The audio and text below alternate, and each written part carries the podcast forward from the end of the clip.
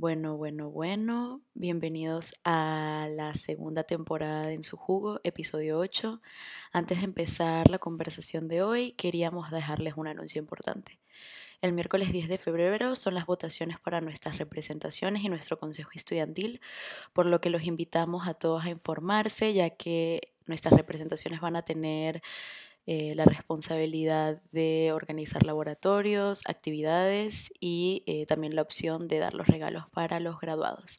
Así que recuerden, el miércoles 10 de febrero son las votaciones. Infórmese y ahora sí, vámonos con el episodio de hoy.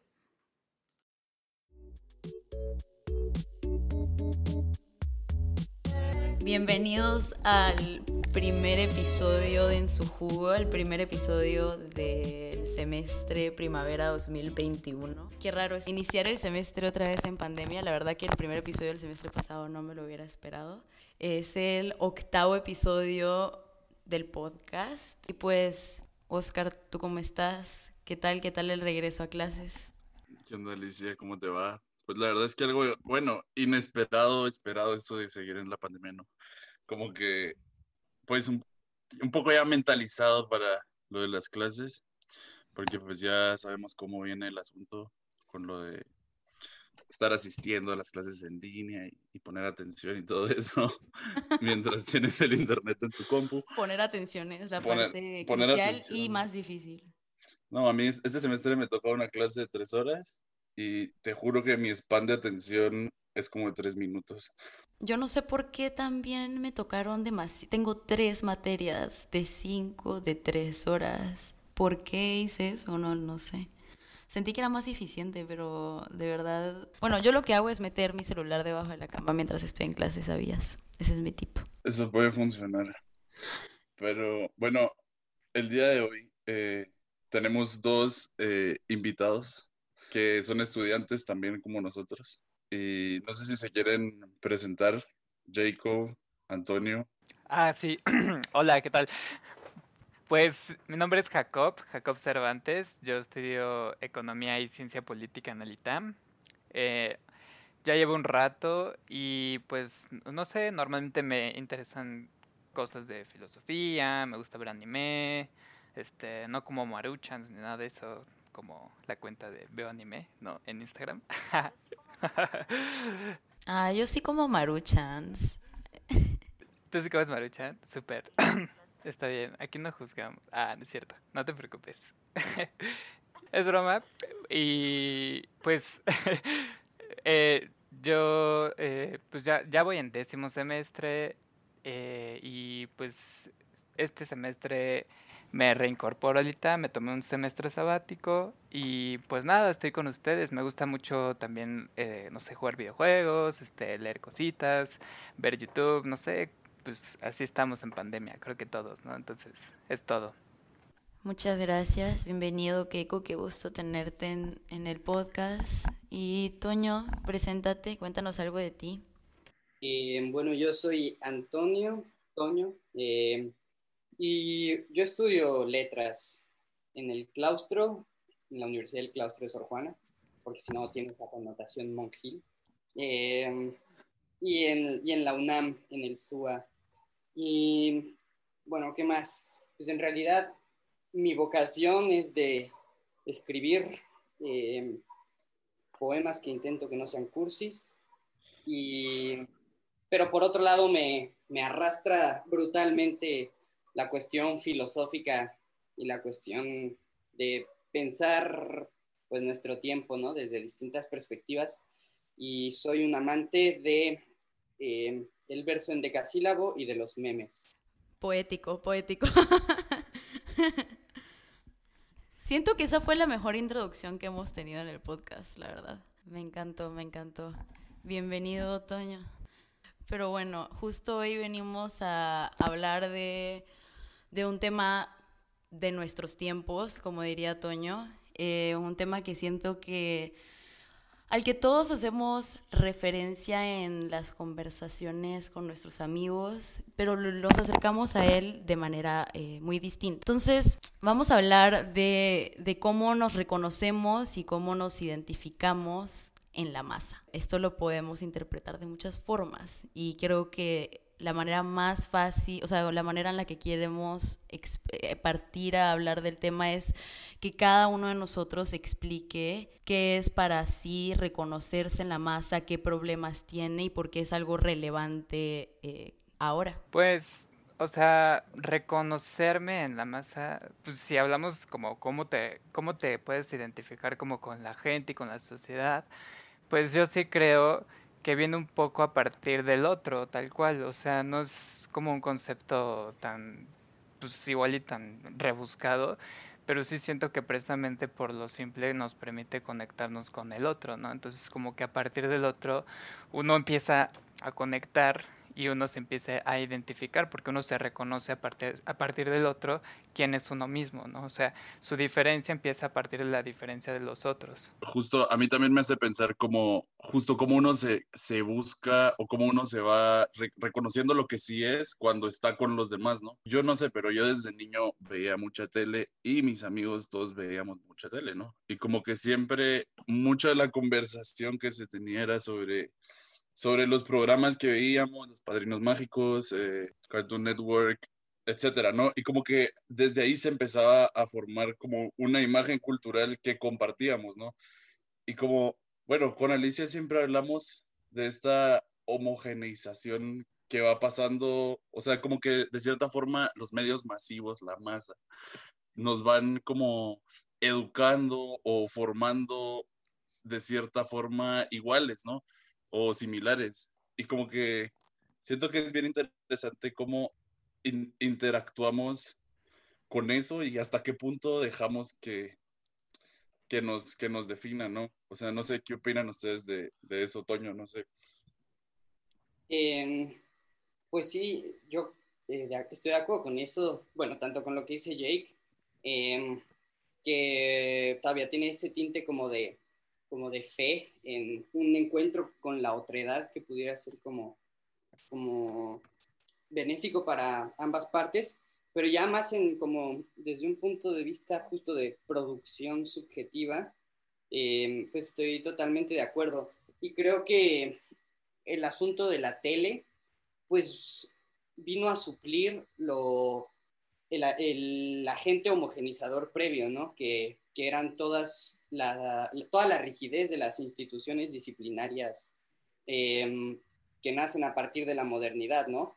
Cuando la escuela era mucho más rígida, las cárceles eran mucho más rígidas, todo, todo ese control de cuerpos era más rígido y creo que conforme ha avanzado el tiempo de, del inicio del siglo XX para acá, este, pues eso ha sido reemplazado por cosas más sutiles, ¿no? Que ya no es este, ya no es el control de los cuerpos con instituciones rígidas, sino una maleabilidad de las mentes, ¿no? Que es por medios como el entretenimiento y pues todos los medios masivos. Claro, y creo que ahí entonces juega un rol muy importante como la capacidad de, de, interconectarnos constantemente a través de eh, medios específicos y pocos medios de cierta forma, o sea, todos eh, estamos un poco siempre metidos en el trip del Twitter, todos andamos viendo más o menos las mismas series en Netflix y cuando me refiero a todos puede ser que me esté refiriendo no solo a la persona con la que llevo clase, sino a alguien que está del otro lado de México, alguien que está del otro lado del continente, alguien que está en el otro continente. Y de esta forma estamos compartiendo eh, o sea, que es, de cierta forma es mágico, que estamos compartiendo todos como las mismas ideas, eh, bueno, medio mágico, recurrentemente, eh, pero también como, como bien dicen los tres, es al estar constantemente compartiendo ideas similares, todos terminamos de cierta forma siendo similares, ¿no?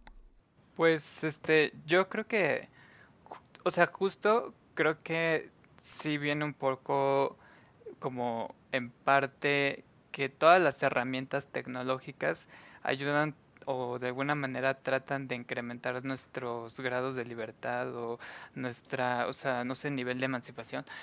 Y pues sí siento que de alguna manera era un poco como que había mucha gente que, por ejemplo, en los 90 sí tengo entendido que pensaban así, ¿no? Que el Internet iba a traer por ejemplo, movimientos de democratización masiva, ¿no? Y si lo pensamos un poco, pues el Internet es así, ¿no? O sea, los posts, todo el mundo puede postear, todo el mundo puede decir lo que quiera y de alguna manera es democrático y también la interconectividad es democrática y no solo eso, sino que pues eso se creía, ¿no? Y pues ahora lo que se ve es que no es un enclave democrático las redes sociales, ¿no? Sino que al final este también funcionan como un mecanismo de control disciplinario para las personas por medio de un algoritmo, ¿no? O sea, ni siquiera es como algo que la persona que lo creó lo puede controlar, o sea, controlar, ¿no? Porque pues está programado con machine learning y que a partir de, pues no sé, como inteligencia artificial puede crear estos, estos filtros de burbuja que de alguna manera nos afectan a todos y al final pues es un poco lo que dices, ¿no? Que es muy contradictorio que estas plataformas y medios y mecanismos que en un primer momento eran para pues acercarnos como comunidad, ¿no? Y, emanciparnos, están siendo justamente todo lo contrario, ¿no? Sí, a mí, a mí me parece bien interesante, o sea, justo como una herramienta que te da tanto acceso o sea, se puede volver parte de, lo que Toño decía, que es como esta, esta educación de, control o esta educación de pasividad, porque yo siento que es, es más eso, es como una pasividad ante el producto. Y yo creo que, bueno, mientras estaba pensando de que, como, cómo aterrizar esto, porque además se escucha como súper aéreo, ¿no? Etéreo, de que todo es homogéneo y todo es malo, ¿no? Pero de que se me, o sea, algo que súper representa eso es como el lujo, ¿no? O sea, y la caracterización global del lujo. Y como, como las marcas, como que, o sea, toda la imagen replicable, ¿no? De, de las marcas, como que empiezan a generar ese lenguaje básico del, de algo pasivo, ¿no? Que es querer, querer tener para participar en algo, ¿no? Creo que lo que dices de la pasividad es algo importante, ¿no? Porque todo, como lo hemos estado formulando los cuatro ahorita, es como la forma en la que consumimos estos medios, ¿no? Pero estos medios también nos dan un montón de formas de crear y de compartir y de de, generar cosas nuevas y proponer cosas nuevas. Y a pesar de que todos tenemos la capacidad de generar, no estamos generando cosas, no vemos que lo que predomine dentro de esta creación sea como diversidad sino todo lo contrario, productos muy similares, la gente consume más o menos lo mismo. Además, no, no vemos las redes sociales tanto como una cosa donde proponemos, de nuevo, repito, por ser tan redundante, eh, perdón por ser tan redundante, pero siento que esa posición de, eh, de espectador es algo que también es producto de esta homogeneización, como que no ves tu capacidad de proponer tampoco. Bueno, con lo que decía Jacob del Internet como herramienta emancipatoria, justo hay una entrevista con este autor que no sé qué tan políticamente correcto sea ya, Nick Land, el aceleracionista, que dice es que todo iba bien, ¿no? Todo iba bien en los 90 y dice ya con Facebook se fue toda la mierda, ¿no? O sea, y él estaba justo a la vanguardia de esa revolución tecnológica para acelerar el asunto, ¿no? Y dice, y con Facebook se volvió todo a encapsular, ¿no? Y, y pues sí creo que hay, un, hay una cuestión, eh, bueno, Jake lo sabe, yo me gustan como ciertas eh, líneas de análisis. Eh, a mí me gusta mucho la de los pues, autores de Les Guattari, ¿no? Eh, que dicen como todo flujo que libera códigos tiene un reflujo de, y ellos le llaman imbecilidad. Y el ejemplo que ponen es el de un científico que está a la vanguardia de los descubrimientos tecnológicos y el reflujo de imbecilidad es que regresa a su casa en la noche a rebotar todo su imaginario contra la televisión, ¿no? Entonces, ese reflujo, siento que ese flujo, reflujo está constantemente operando en, este tipo de vínculo que tenemos con las redes sociales. Por un lado, la apertura a seguir este, pues, una línea emancipatoria con las oportunidades que se tiene, pero por otro lado, constantemente recapturados por ese reflujo, ¿no? Mm, y también, bueno, un poco también retomando lo que decían ustedes, o sea, incluso podríamos ver que claro, digo, al final digo, la industria cultural, ¿no? Sí responde para, de, alguna manera, este, darnos ciertos satisfactores que satisfacen nuestras necesidades, ¿no? Pero pues siento que eso fue en un primer momento, ¿no? Donde la gente de alguna manera necesitaba pues al, digo, esto ocurre como en procesos de industrialización, ¿no? En los años 50 y pues obviamente necesita estándares, ¿no? De los productos homogéneos y de alguna manera pues existe un proceso donde esa reproducción técnica de las cosas, de la manufactura, pues se da en todos los en todos los este, productos no entonces existen productos culturales existen productos de manufactura etcétera. Y obviamente en ese estándar en esa media, ¿no? O sea, nosotros como consumidores ahora solo somos una media estadística, ¿no? Donde al final este, el consenso una vez o en un principio creado por nosotros para crear estos estándares, ahora es creado por la industria, ¿no? O sea, entonces es una imposición por parte de la industria cultural o de la industria de cualquier índole. Y ese es el problema porque al final es la homogenización que hablamos, ¿no? Que no nos permite ni siquiera pensar en otros productos por el simple hecho de que creen estas personas que están tomando decisiones que somos parte de la media. O sea, creo que aquí entra mucho, ¿no? Porque entonces este producto que como que, o sea, que siguiendo los términos de Jacob, como se produce para la media, estos productos ahora se vuelven la nueva definición del producto, pues, o sea, digamos, mi rubro va a ser un poco como los productos alimenticios, la manufactura en ese sentido. Pero tenemos el ejemplo, no sé, algo tan sencillo como, como el pan. O sea, ¿qué era el pan antes de que existiera el pan cuadrado, ya que ya venía cortado y que puede durar meses en una bolsa? O sea, ¿cuánto dura un pan? O sea, han hecho pan fresco, pan de masa madre, eso dura como dos días. O sea, como la cosa que compramos como pan bimbo, ¿cómo es eso pan? Y digamos, sí, como tú comentas, esto surgió como por una necesidad de, de cierta forma, sí, abaratar y poder cumplir con ciertas necesidades que se tenían en los 50, sí, se hace toda esta producción en masa y digamos también como que la conectividad que, de la que hablamos, que en, el siglo pasado se dio como a través de la radio, a través de la televisión y pues eventualmente a través del internet y también como la construcción de todas estas vías de infraestructura que nos conectaban como eh, con otras partes del país y después eh, con otras partes del mundo hacen que se vayan homogeneizando estas ideas de qué es el pan que comemos todos los días, ¿no? Y qué es esto que ahora, que nunca antes hubiéramos reconocido como pan, no tiene los ingredientes del pan, no sabe a pan, no tiene nada que ver con el pan, pero ahora sentimos que es el pan. Eh, parece que estoy hablando del pan del partido político. y digamos, como que siento que mucho de esto suena como que sea, también aquí quiero resaltar que, bueno, ya lo dijimos un poco, como que al inicio pintaba bien, ¿no? Sí, o sea, siento que, por ejemplo, lo del pan también era una cosa que la gente quería, que no se le pudriera la comida, pues, y que fuera medio homogénea y saber qué esperar. Y este deseo de lo limpio, de lo pulcro. Pero todo esto, digamos, en el mundo de la comida, también como que le quita, le quita la vida a la comida, ¿no? Porque lo que hace que se pudran las cosas es que otros seres vivos se la coman antes que tú y que se ponga fea. Entonces, los alimentos que suponía que te los iba a levantar a ti y a la cosa que iba a hacer que se pudriera, se los quitaron, pues, y entonces ya no hay pan. Eh, entonces siento que eh, lo, lo, interesante de esto es que, pues, y regresando un poco para hacer un poco de circularidad con el título, pues siento que todos hemos tenido una forma de reconocer un poco esta, esta parte que jugamos nosotros en la masa, o sea, cómo la masa nos afecta a nosotros y quiénes somos nosotros con respecto a esta masa en la que vivimos, ¿no? Justo, hablamos de esta homogeneización, de esta como narrativa generalizada, copiada, copy-pasteada, que todos, que mucha gente sigue, y cómo cada uno de ustedes, que me gustaría saber, como que en algún punto se dio cuenta de esa existencia de narrativas que se salían de eso.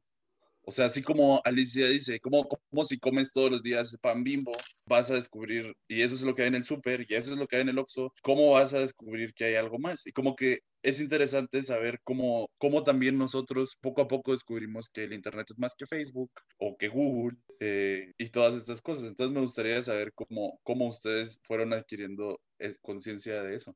Para mí, fue uno hablando con, con, gente, obviamente, o sea, como dándote cuenta. Siento que cualquier choque, así como empezamos el inicio diciendo, el choque con el otro te hace darte cuenta como, ah, y como esta cosa que para mí era lo dado, lo hecho, no necesariamente lo es para todos, pero también como a ese nivel, como, como en el ejemplo tonto del pan, pero muy materializado del pan. Siento que haciendo cosas yo me di cuenta de, de, que lo que yo consumía como pan no era pan, ¿no? Y lo que consumía como cerveza todos los viernes no era... Sí era cerveza, pero como haciendo también me di cuenta que lo que yo consumía eh, no era una... O sea, sí era, sí era pan y sí era cerveza, pero no era la mejor iteración de pan ni de la, ni de la cerveza y había mucho más placer que disfrutar y mucho más que explorar que lo que yo estaba viendo y que lo que yo conocía previamente. Mm, no, pues eh, yo igual y tengo un comentario al respecto. O sea, realmente yo no sé, o sea, como cuando te das cuenta, ¿no? Te das cuenta, ¿no? Cuando la comida es insípida, no sé, la verdad, pero, o sea, creo que independientemente de eso, sí siento que lo que dice eh, mi compañera Alicia, o sea, de, de, de que de alguna manera estamos consumiendo productos que dicen que son, pero realmente no son, ¿no? O sea, sí pasa con todo, ¿no? O sea, y eso viene pues ya desde hace, o sea, ahora sí que desde la publicidad, desde la invención de la publicidad moderna, ¿no? Que pues tal como la conocemos, nos, nos, nos reemplaza la idea del pan, ¿no? O sea, nos reemplaza esa idea que tenemos, ¿no? Con otro signo, con otro símbolo, y que de alguna manera al final es como una simulación de lo que estás consumiendo, ¿no? Entonces no nada más ocurre con el pan, estás, está ocurriendo, por ejemplo, también con otro tipo de experiencias, ¿no? Como con una experiencia de narrativas no lineales como sería un matrimonio, ¿no? O sea, ahora podría ser de que la gente no se quiere casar, ¿no? Y, y, y eso ahora es como recapturado en el, en el lenguaje de la industria y eso ahora se vende, ¿no? Y, y, eso se vende solamente como para ciertos sectores de la población. Entonces es como, pues sí, o sea, no sé, como muy difícil salirse de eso si, si todo el tiempo estás consumiendo esa simulación, ese simulacro, que no es lo real. O sea, es, es la Matrix. es que justo. Yo voy a, yo voy a, no sé, a darle un poco de, como de contra, aquí un poco con lo que dice Jake, con lo que dice Oscar, eh, que sí, o sea, yo, yo igual que me gusta este análisis desde el punto de vista de la simulación, pero a mí yo soy así de constructivista al 100%, ¿no? Entonces, la simulación a, a la deconstrucción, más que decirle que hay una simulación de lo real, es que lo real ya era desde siempre simulación, ¿no? Entonces, eh, bueno, ¿a qué voy con esto? O sea, un poco a esto que ya iba Jake, o sea, estamos como en la metasimulación continua. Yo, para responder un poco a la pregunta de cuándo me di cuenta, ¿no? Eh, supongo que el gran enfrentamiento fue un poco cuando entré a la universidad con los círculos, este, pues como de las disidencias sexuales, ¿no? Que justamente es salir de esa norma heteronormativa patriarcal. Eh, pero cuando me di cuenta de muchas cosas en ese encuentro, acto seguido me di cuenta de que las disidencias ya también estaban axiomatizadas dentro del capitalismo, ¿no? O dentro de las industrias, y cada vez más, ¿no? Y entonces vas saliendo y saliendo, pero te das cuenta de que conforme va saliendo, todo sigue siendo axiomatizado y homogenizado, ¿no? Y reincorporado por las industrias. Y entonces, pues justo esto, ¿no? O sea, eh, se están dando todos estos movimientos disidentes y la última publicidad de Calvin Klein ya se reapropió de todo eso y lo lanzó, ¿no? El imaginario colectivo.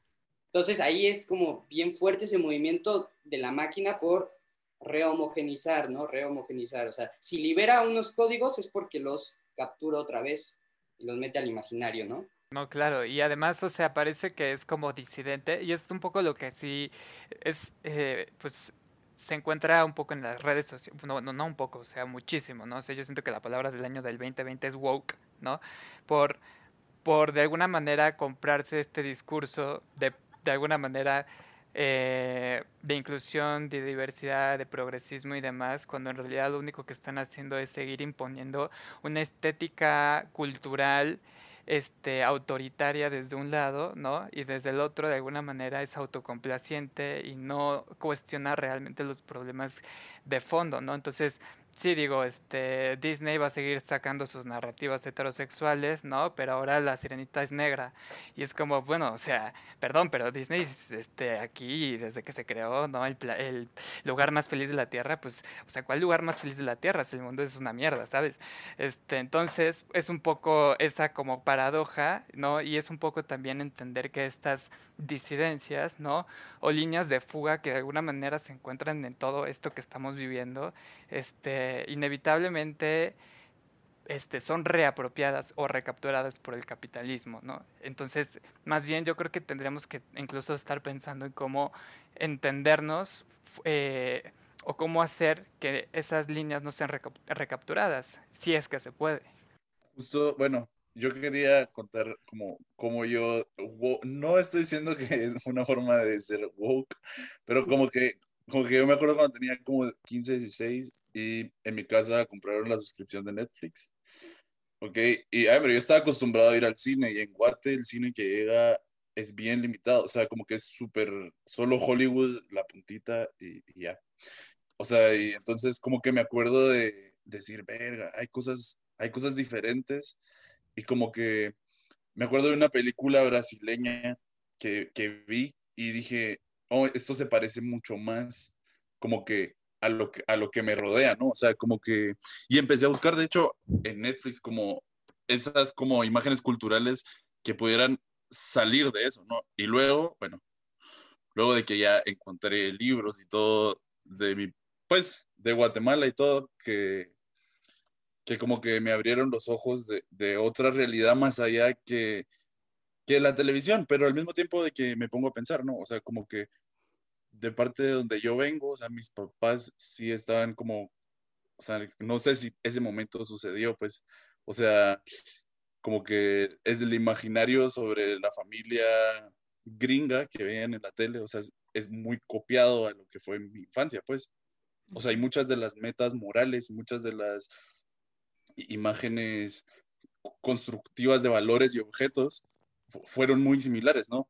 O sea, entonces estoy de acuerdo con que sí, actualmente, aunque veamos algo más allá, hay un reflujo, pero como decía Jacob, la homogeneidad también se da porque a veces se centraliza la capacidad técnica, ¿no? Que era lo que tú decías con los productos. Entonces se centraliza la producción de coches, se centraliza la producción de comida que no se pudre, como dice Alicia. Y, y en ese sentido se centraliza el cine también, pero vivimos en una época donde tenemos al alcance, o sea, todos tenemos una cámara en el teléfono, ¿no? Y como que siento que sí hay una contrapropuesta actual, o sea, que sí genera más contenido que como que más diverso, al mismo tiempo que ese mismo contenido se va como comiendo a sí mismo, ¿no? O sea, como Netflix poco a poco se fue haciendo su propia productora eh, estandarizada de contenido que pues ahora ya, pues no sé, pues es un poco repetitivo, ¿no? No sé qué opinan.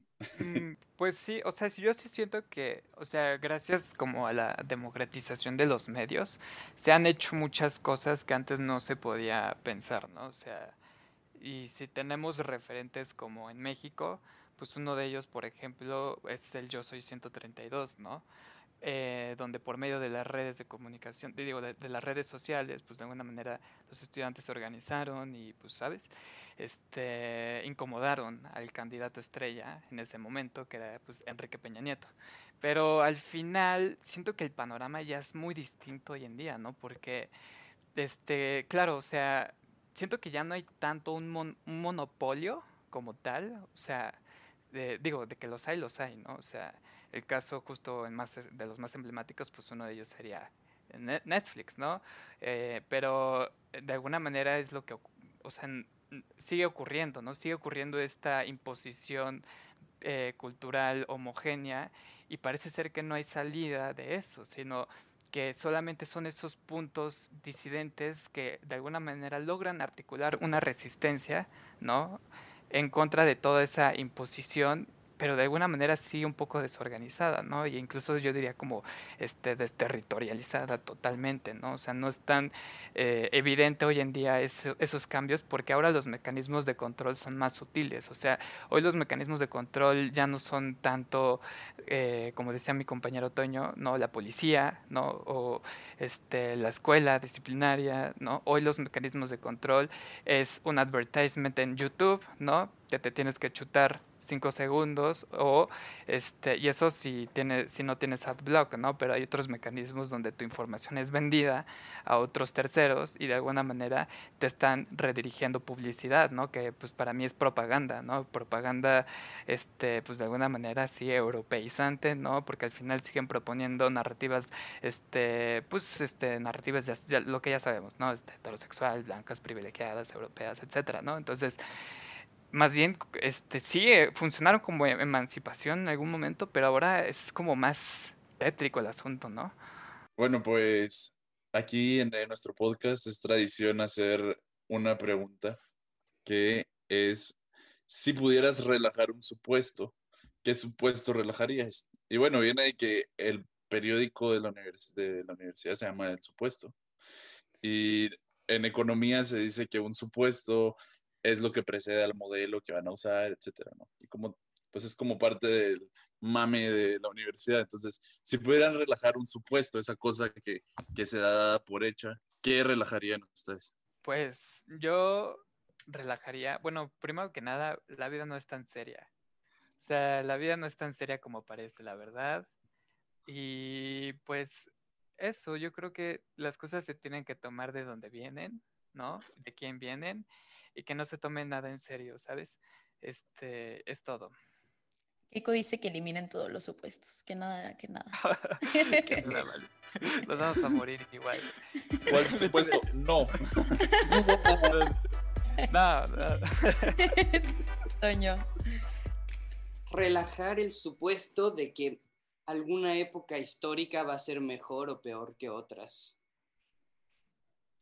Canta ese la verdad, porque además como con esto de la tecnología, como que es súper recurrente esta, esta imaginación de los setentas, por ejemplo, ahorita yo siento que está de moda los setentas y, y Quentin Tarantino y la CDMX también en los setentas, y porque también fue como la, época dorada y el metro chido y todo nuevo, y, pero, o sea, desde que se inventó la, la ¿cómo se llama? La imprenta, o sea, el Quijote se trataba de un poco de la paranoia de qué pasaba si leías tanto, pues, o sea, como ese enfrentamiento con e, la tecnología y de que, o sea, siempre hemos estado en esa crisis, pues, no, no es algo nuevo.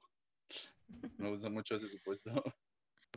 Creo que lo que sí me llevo de esta plática eh, es un poco el, el punto que que dijo Toño, creo, o dijimos todos en algún momento de alguna forma, que pues tenemos que estar también tratando de eh, siempre dar ese pasito para atrás de cierta forma, de que, o sea, si nos queremos para hacer circular el pedo, reconocer la masa, reconocernos en la masa, como que es imposible, pues la masa siempre va a estar, o sea, siempre vamos a estar, el reflujo siempre va a estar viniendo, pues, y siempre vamos, o sea, siempre tenemos que tratar de generar algún tipo de contrapeso y tenemos que tratar de aproximarnos y abrir, abrir nuestras maneras de ingerir información, de, de aproximarnos a las cosas, sobre todo crear, yo siento que es una de las cosas que más me ha enseñado Oscar, es como tener esta perspectiva de ser activo y proponer, no solo consumir. Y siento que esa es una manera muy eh, proactiva de mantenerte reconocido en la masa. Entonces, eh, muchas gracias por estar en su jugo. En, en su jugo. Eh, fue un placer tenerlos a los dos. y pues nos vemos en el próximo episodio. Muchas gracias.